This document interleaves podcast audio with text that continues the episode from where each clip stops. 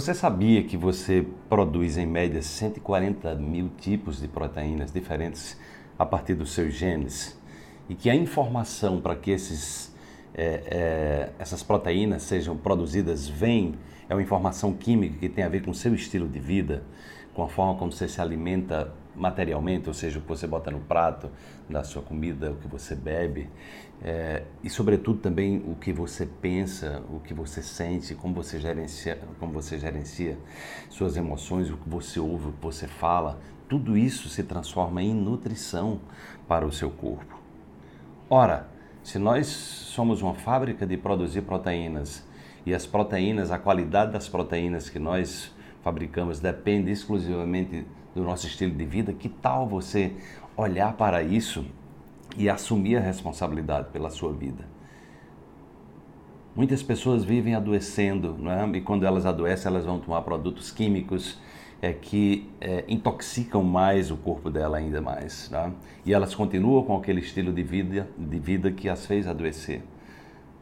Os conhecimentos da epigenética ligada à neurociência, ligada à física moderna, a psicologia positiva, a psiconeuroimunologia mostram que nós somos seres capazes de ativar o nosso sistema imune de uma forma extraordinária. Que nós somos seres capazes de, de, de acessar uma farmácia, a farmácia divina que habita dentro de nós.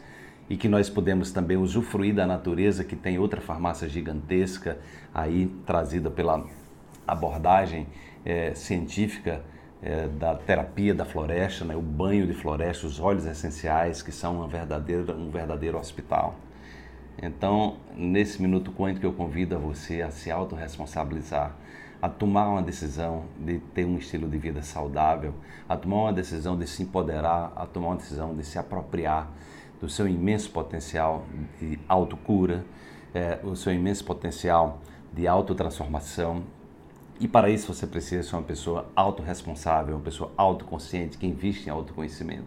Nosso papel aqui é motivar e inspirar você a dar esse salto quântico na sua vida e usufruir desse hospital é, generoso né, que a criação nos trouxe, nos possibilitou desde é, o nosso nascimento. Isso é uma herança né, que você tem, que eu tenho e que todos nós temos. A questão é utilizar isso de maneira consciente.